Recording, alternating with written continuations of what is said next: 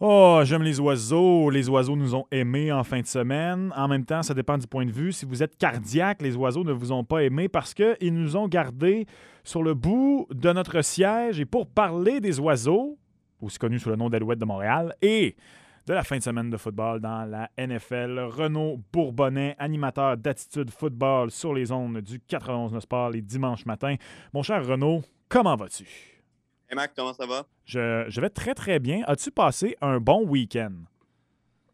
J'ai passé un agréable week-end football, je te l'avoue. Euh, c'était assez plaisant. Une victoire, euh, je ne veux pas dire inattendue des Alouettes, du sens qu'on l'a prédit, toi et moi, une victoire des Alouettes ce week-end en début de semaine, mais disons qu'à la mi-temps, on ne se serait pas attendu à ça. Non, c'est ça. Il y a eu un moment dans le match où c'était euh, c'était un peu peine perdue. Bon, j'exagère peut-être un peu, mais bon. En tout cas, on va en parler justement. Victoire de 23-20.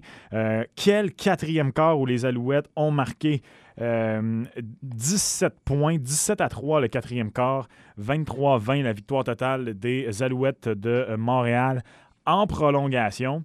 Euh, ben, tu viens de le dire, Renaud, je pense que euh, c'est une victoire qui, même si euh, n'est pas convaincante, proprement dit, c'est une victoire que les Alouettes n'ont pas le choix de prendre le deux points puis de le mettre en banque parce que on en avait parlé la semaine dernière, mais une défaite dans cette rencontre-là aurait fait très mal au classement. Donc, on va la prendre du côté des Alouettes de Montréal. Oui, surtout considérant que les Alouettes s'étaient inclinés contre les Argonauts de Toronto la semaine dernière, s'étaient inclinés également contre les Tiger Cats d'Hamilton un peu plus tôt cette saison, à l'ouverture locale, en fait, au stade Percival Molson. Euh, donc, c'est des équipes sur lesquelles on ne veut pas prendre plus de retard. Puis présentement, ce sont les deux seules équipes qui devancent les Alouettes dans l'Est. Donc, c'est impératif de gagner ce match-là. Surtout que quelques heures plus tard, ben, les Stampeders de Calgary, qui sont au quatrième rang de l'Ouest, et donc qui sont une menace pour venir euh, transférer dans l'Est pour, euh, pour les éliminatoires, euh, ben, ont battu les, les, les, Rough Riders de Saskatchewan, un match dans lequel ils étaient négligés. et auraient même surpassé les Alouettes au classement si ça n'avait pas été de la victoire à Hamilton pour, pour les Moineaux. Donc, victoire qui était extrêmement importante contre une équipe contre laquelle on ne pouvait pas échapper à un autre match, ne serait-ce que mentalement pour se dire au euh, fur, et à mesure que la saison avance, même si on battait d'autres adversaires, si on a un complexe d'infériorité face aux Tiger Cats, ça aurait traîné dans la tête de tout le monde à chaque semaine. Bah oui, on a réussi à battre telle équipe, mais on sait que contre Hamilton, ça va être difficile. On sait qu'on peut faire telle chose, mais contre Hamilton, ça ne fonctionne pas. Cette fois-ci, on a battu Hamilton. Puis les deux fois, c'est ce qui est bien pour les Alouettes, c'est qu'on aurait pu gagner les deux matchs contre les Tiger Cats parce que le premier au Stade Percival Molson, aucune des deux équipes n'avait vraiment joué un bon match. Finalement, Hamilton, grâce à ses unités spéciales, était sorti vainqueur. Oui, puis en fin de semaine, ça a plus été des performances défensives des deux côtés. Euh, tu regardes, ça n'a pas été un match particulièrement enlevant pour Sean Thomas Hurlington du côté des Tiger Cats. Euh, William Standback, on l'a moins utilisé. Il a quand même porté le ballon pour une moyenne de 4,9 verges par course, mais seulement à 12 reprises, 59 verges.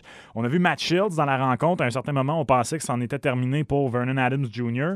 Euh, il a personne qui s'est particulièrement signalé, à mon humble avis, en attaque, sauf Eugene Lewis en fin de match. Je t'entendais avec, euh, avec Gonzo plus tôt aujourd'hui, évidemment, euh, et entre autres, quand tu parlais des fameux attrapés 50-50, celui en fin de rencontre, entre autres, euh, fait toute la différence. en fait, il y en a fait deux sur cette dernière séquence, dont le toucher qui, à ce moment-là, leur donnait l'avance aux Alouettes. Donc, un bon moment pour Eugene Lewis d'élever son jeu au niveau où on s'attend de lui.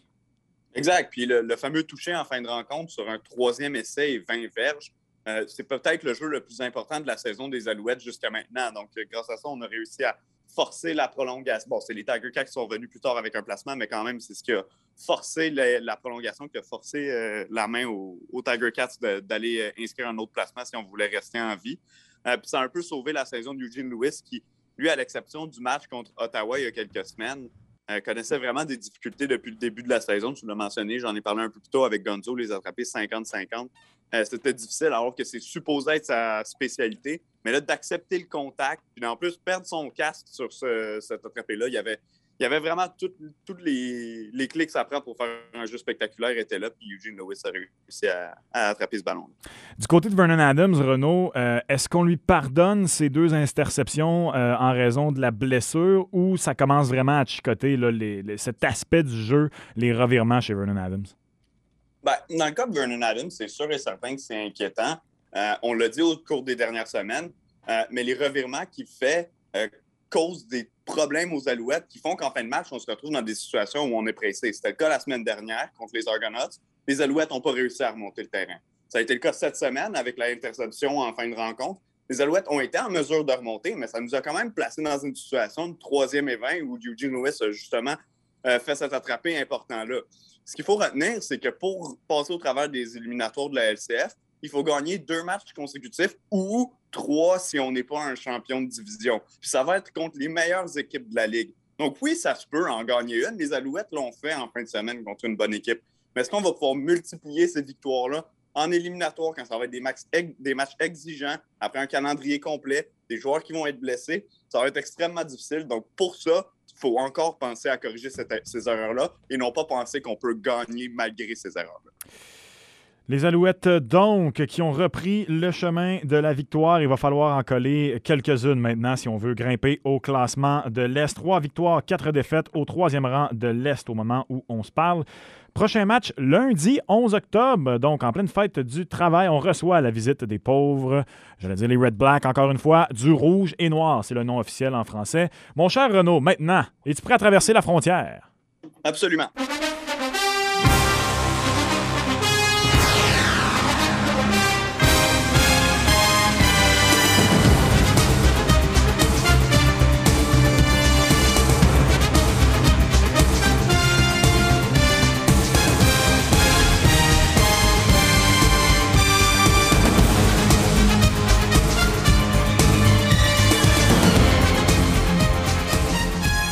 Un autre gros week-end dans la NFL. Malheureusement, on est un peu plus pressé par le temps ce soir, mon cher Renaud. Alors, on va y aller un peu plus en rafale ce soir.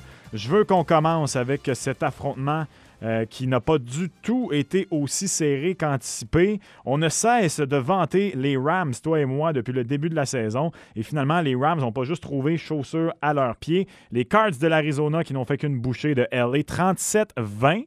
Je t'avoue par contre, ne pas encore être trop trop inquiet pour les Rams. Je considère que ce genre de défaite est important dans le cheminement d'une équipe. Tant mieux, c'est arrivé plus tôt que tard pour les Rams. Et à l'inverse, je crois beaucoup dans les Cards. Je crois qu'ils vont faire les éliminatoires.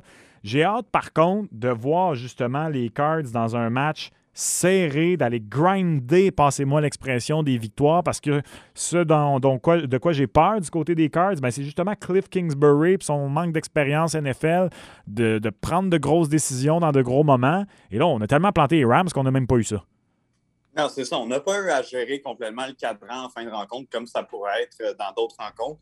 Euh, on parlait des matchs consécutifs dans la LCF avec Vernon Adams, mais c'est un peu la même chose avec les Cardinals. Cliff Kingsbury, parfois dans les matchs séries, il prend des, décisions vraiment discutables. Puis c'est encore un peu la même chose. Pendant trois ou quatre matchs en éliminatoire, il faudra limiter ces erreurs euh, mentales-là de la part de l'entraîneur si on veut euh, avancer plus loin. Puis c'est la raison pour laquelle moi aussi je me garde une petite gêne avec les euh, Cardinals. Et pour les Rams, mais c'est pas du tout un désaveu. On a perdu contre une équipe qui est extrêmement explosive puis une équipe qui a réussi à nous distancer complètement. Donc, on ne s'est pas retrouvé dans une situation où c'est Matthew Stafford contre le cadran à remonter le terrain une dernière fois. Si ça avait été le cas, j'aurais encore pleinement confiance aux Rams. Donc, oui, on a échappé un match. Oui, on savait qu'on n'allait pas avoir une saison parfaite, surtout pas sur une saison de 17 matchs. Si, euh, si les Rams étaient pour échapper des matchs en regardant leur calendrier, est-ce qu'on se serait dit que c'était plausible d'en échapper un contre les Cardinals? Assurément. Euh, donc, non, je ne suis pas inquiet pour cette équipe-là. Ce sont toujours mes favoris pour euh, le Super Bowl. Mais c'est sûr et certain que c'est le fun d'avoir une équipe comme les Cars être capable de les chauffer. Oui, on est d'accord. Euh, je comprends que perdre tes deux receveurs principaux dans la NFL, ça fait mal, surtout quand c'est des receveurs de qualité comme Jones et Brown. Par contre, ceci dit, c'est définitivement pas suffisant pour justifier une défaite face aux Jets de New York. Et mon cher Renaud, tu considères que l'engouement autour des Titans, on peut euh, l'enterrer après cette défaite en prolongation face aux pauvres Jets? Ouais, j'étais du genre du groupe de ceux qui disaient l'an dernier que les, Titans avaient peut-être plafonné au niveau de ce qu'on pouvait faire avec ce groupe de joueurs-là. Je suis conscient qu'un A.J. Brown prend une année supplémentaire puis qu'un Julio Jones est absent alors que c'est un bon receveur. Euh, mais malgré leur absence, on n'a pas été, c'est-à-dire dans leur absence, on n'a pas été capable de, performer euh, convenablement par la voie des airs. Derrick Henry a connu un autre gros match avec 150 verges au sol. Mais ce que je veux dire par plafonner l'an dernier, c'est que là, Arthur Smith est parti à Atlanta comme entraîneur-chef. C'était notre coordonnateur à l'attaque. C'est lui qui avait un peu imaginé tout le, système des, euh, des, Titans.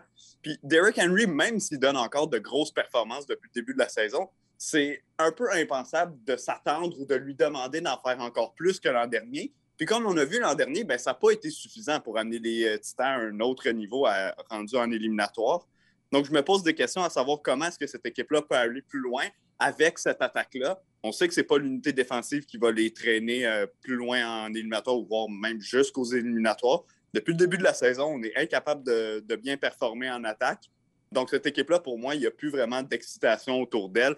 Est-ce qu'elle va peut-être pouvoir se qualifier en éliminatoire par la peau des fesses? C'est possible parce qu'on est dans une division extrêmement faible. Mais même là, ce ne serait pas une équipe sur laquelle je me. Je me ben, c'est sûr que je regarderai leur match éliminatoire parce que je les regarderai tous. Mais ce n'est pas une équipe sur laquelle je me, je me ferai des attentes. Les deux, on s'attendait à des défaites des Panthers euh, et des Broncos en fin de semaine. Euh, je m'attendais pas, par contre, à ce que, euh, malgré l'absence de Christian McCaffrey, enfin, on va faire un 2 en 1. Là, je ne m'attendais pas à ce que les Panthers soient de si mauvaise une si mauvaise opposition pour les Cowboys. Et à l'inverse, Renault, je l'ai dit à Guns un peu plus tôt aujourd'hui, mais ça me fait un peu mal de l'avouer. Je crois que les Cowboys sont pour vrai cette année. C'est définitivement une équipe à surveiller dans la NFC. Euh, l'attaque que mène Dak Prescott est euh, complète. Elle a des armes partout sur le terrain. Zeke fait du bon travail au sol. Il n'est plus le seul à le faire. Cette défense fait des gros jeux au moment où ça compte. Euh, écoute, je crois que les Cowboys vont remporter assez aisément leur division et qu'ils vont être à surveiller si personne ne se blesse de ce côté-là. Ben, je pense que considérant le fait que Washington n'est pas aussi étincelant qu'on l'aurait pensé en ce début de saison, euh, ça donne effectivement euh, une, chance aux Cowboys de se détacher du groupe et d'aller remporter cette division-là. C'est drôle parce que hier, j'étais dans mon salon, je regardais le match, puis j'ai texté exactement la même chose que toi, mes amis. Je leur ai écrit euh, de la merde, moi, je, tombe dans le piège. Je tombe dans le piège, les Cowboys vont être bons cette année.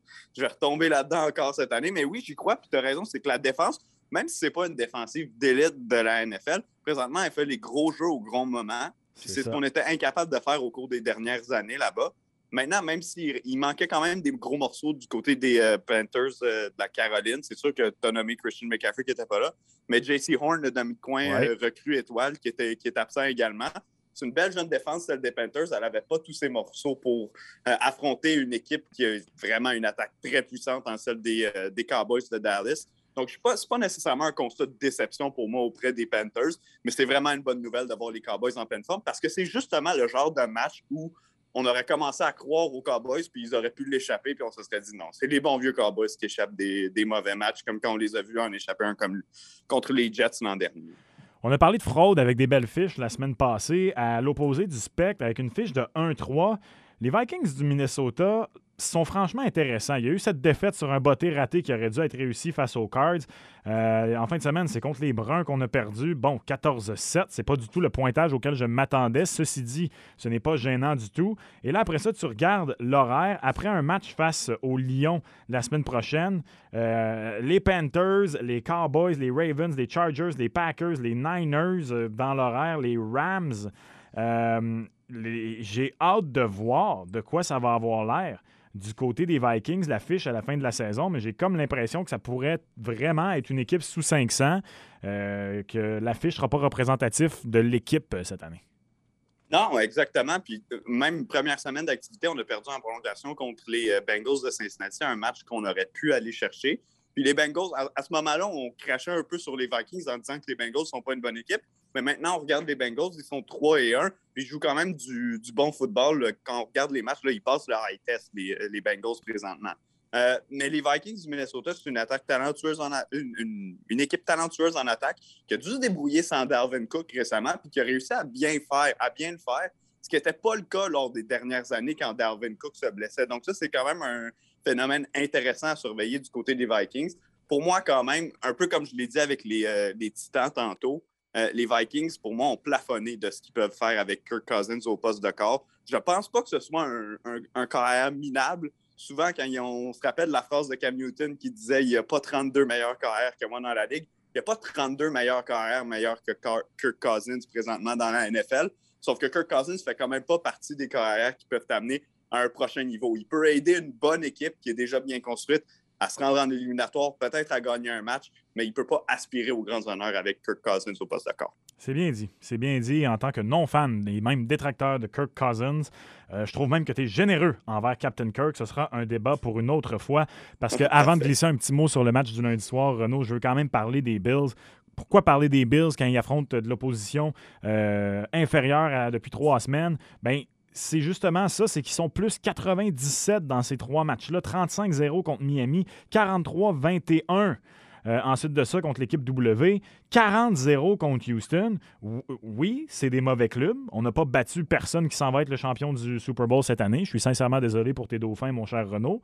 Euh, mais quand on regarde ça, tu sais, au secondaire puis au college, ou à l'université, même ici dans, dans, au RSEQ, tu es supposé battre comme ça les équipes moins bonnes. Et les Bills viennent de le faire. Moins 23 verges aériens pour les Texans euh, en, en première demi. C'est le pire dans la NFL depuis 1999. Là, on va avoir de la grosse, de la vraie opposition face aux Chiefs la semaine prochaine du côté de Buffalo. Mais on est un peu quasiment en train de les oublier, justement, vu qu'ils affrontent absolument personne d'impressionnant. Mais moi, je suis quand même très impressionné par ces trois victoires complètement éclatantes de Buffalo, euh, Renaud. Oui, puis je pense que les gens qui, avaient appuyé sur le bouton panique après la défaite contre les Steelers à la semaine 1 euh, sont en train de se raviser présentement parce que c'est plus du tout la même équipe des Bills. Et au contraire, on pourrait regarder les Steelers et dire que ce ne sont pas du tout les mêmes Steelers qu'on voit euh, aujourd'hui. Mais tu as raison de le dire, les, les Bills, on reste sur cette impression de début de saison, puis on dirait que le goût amer reste en bouche, puis on oublie d'apprécier ce qu'on voit présentement, alors qu'ils jouent du très bon football. Tu l'as mentionné hier, je m'attendais à rien de moins de la part des Bills. Ça reste quand même un autre jeu blanc qu'on va chercher euh, contre une équipe de Houston qui, depuis le début de la saison, on le savait qu'ils allaient être mauvais, mais avait réussi à nous impressionner à quelques reprises. je sais que Tyrod Taylor s'est blessé, puis que la malchance semble s'accumuler pour les, les partisans de Houston. Euh, mais quand même, on a, une équipe de la NFL qui est, je veux dire, potable au niveau de. Ce sont des athlètes quand même de, de renommée mondiale. Euh, puis on s'en va se faire planter 40-0. Les Bills sont vraiment puissants. Ils peuvent réintégrer dans l'esprit de tous le fameux groupe des équipes d'élite qui vont aspirer au Super Bowl cette année. Tout à fait d'accord. Et Josh Allen va certainement, au fil des semaines, s'il continue comme ça, euh, commencer à avoir des votes pour le titre de joueur le plus utile, euh, commencer à avoir du hype, passez-moi l'expression. Ceci dit, par contre, il faut des victoires signatures contre de la grosse opposition pour que ça arrive. Et euh, avant de se laisser aller, Renaud, quand même, un petit mot sur un, match du lundi soir franchement intéressant entre les Raiders, toujours invaincus, et les Chargers de LA. Très hâte de voir ce match-là. Euh, la dernière fois que j'ai vérifié, les euh, Chargers sont toujours favoris par 3,5 points. Euh, j'ai peur pour les Chargers ce soir. La raison est la suivante. Euh, après des grosses victoires comme ils ont eu la semaine passée contre les Chiefs, c'est presque attendu qu'il y ait un petit peu une dépression, qu'il y ait euh, mhm. un match un peu plus difficile. Les Ravens l'ont eu après avoir battu les Chiefs. Les Rams l'ont eu après avoir battu les Bucks. je m'attends à un match très serré je prends les Chargers, mais par moins d'un placement, ça va être serré jusqu'à la toute fin. Mais je ne serais vraiment pas surpris si les Raiders de John Gruden commencent ça à 4-0. Ben, ce serait dommage pour les Chargers parce qu'on est allé chercher un, match que personne croyait qu'on allait, ou presque personne croyait qu'on allait aller chercher la semaine dernière contre Kansas City. Puis là, on l'échapperait contre un autre rival de division qui, ironiquement, est, au-dessus de nous au classement présentement. Euh, donc, les Chargers, ils ont le beau jeu présentement d'avoir une victoire d'avance sur les Chiefs de Kansas City, surtout que cette victoire était acquise contre eux-mêmes. Euh, maintenant, ils ne veulent pas prendre un match de retard sur les Raiders, mais surtout s'ils réussissent à prendre un match d'avance sur les Raiders, je parle dans la série personnelle entre les deux équipes, mais ça met les Chargers vraiment dans une position d'autorité dans la division, voulant dire, même si je suis en dessous de toi, je t'ai battu. Donc, je sais que je suis supérieur à, à, ton équipe, mais en fait, ça les ramènerait à la même fiche. Là si, euh, euh, les Chargers euh, l'emportent ce soir. Je vais y aller avec une victoire des Chargers aujourd'hui. Je pense qu'on va avoir un festival offensif. Ça, serait bien d'en avoir un parce qu'au cours des dernières semaines, il y en a quelques-uns qu'on a attendus, qu'on n'a pas obtenus. Je pense que ce soir, on pourrait en avoir un. Je suis d'accord et ça, il s'est marqué 57 points dans chacun des deux matchs entre les deux équipes l'an passé. Je m'attends à quelque chose de semblable. Mon cher Renaud, bon match du lundi soir. Bonne semaine et on se reparle jeudi. Salut Max. Alors voilà, Renaud Bourbonnais. On, revenait sur la victoire des Alouettes de Montréal et ce week-end d'action dans la NFL. Je vous rappelle, on suit ce soir ensemble ce match du lundi soir en direct. Les Chargers contre les Raiders de Las Vegas. On fait une courte pause dans la zone. De l'autre côté, on s'en va parler à Sid Fowo de cette victoire du CF Montréal avant d'aller à la pause internationale un peu plus tard. Alex Régimbal va mettre la table pour Sur la ligne qui commence dès la fin de la zone à 21h30. Et ensuite de ça, bien évidemment, toute la place à vous au 514-790-0919. Vous êtes dans la zone. Max Vanout avec vous jusqu'à 21h30.